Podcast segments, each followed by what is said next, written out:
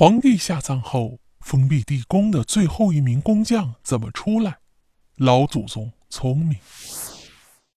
中国历史上前后有着两百多位皇帝，目前最早的皇陵就是周武王姬发的皇陵，而规模最大、最为神秘的皇陵就是秦始皇陵。根据《史记》的记载啊，修建始皇陵时，丞相李斯一共征召了八十万人修陵，皇陵直到秦始皇去世都没有修建完毕。二世皇帝胡亥继位。接着又修建了一年多，才基本完工。完工之后，胡二世为了防止皇陵被盗，将一些参与构建皇陵的工匠都被活埋在皇陵当中。因为这些负责设计皇陵的工匠是最了解皇陵的人，要是他们将皇陵的消息散播出去，或者自己起了歹念回来掘墓，那岂不是得不偿失？于是，这些工匠就成了殉葬品。除了二世皇帝胡亥之外，成吉思汗和慈禧也都大规模的将工匠殉葬。当然了，也不是所有的皇帝都会那么残忍，绝大多数的皇帝也是会考虑到后人对自己的评价的。因此，汉代之后，大多数的帝王都不采用工匠殉葬，他们准许工匠出去。可前面的工匠都走了，最后负责关门的工匠怎么办呢？总不可能就留下殉葬吧？当然不可能。老祖宗们早就有了解决的办法。第一个办法就是采用自来石。哎，自来石啊，是一块人工开凿而成的1.6米高的汉白玉石条。那这块自来石呢，大家也可以在本期页面的图样中看到。关于自来石的发现，是在上世纪六十年代明定陵的发掘中揭开的。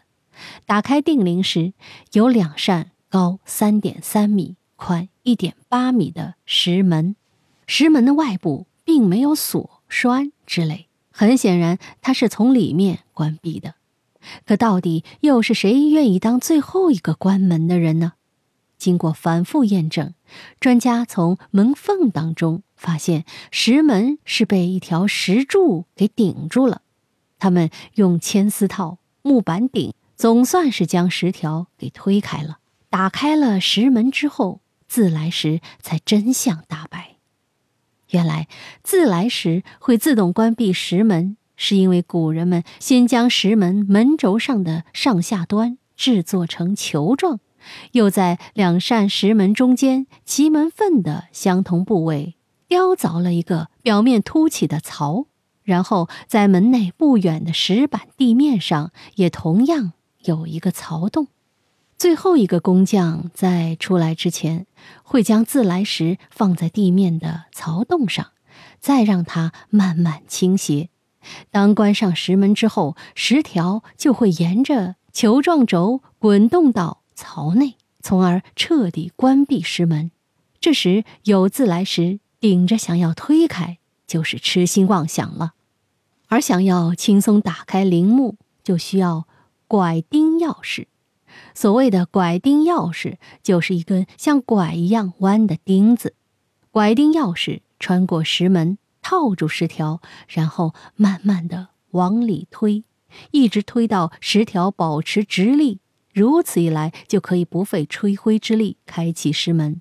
不得不说，发明拐钉钥匙和自动门的工匠实在是太聪明了。那关于这个神奇的拐钉钥匙呢？大家也可以在本期页面中看到相关的示例图样。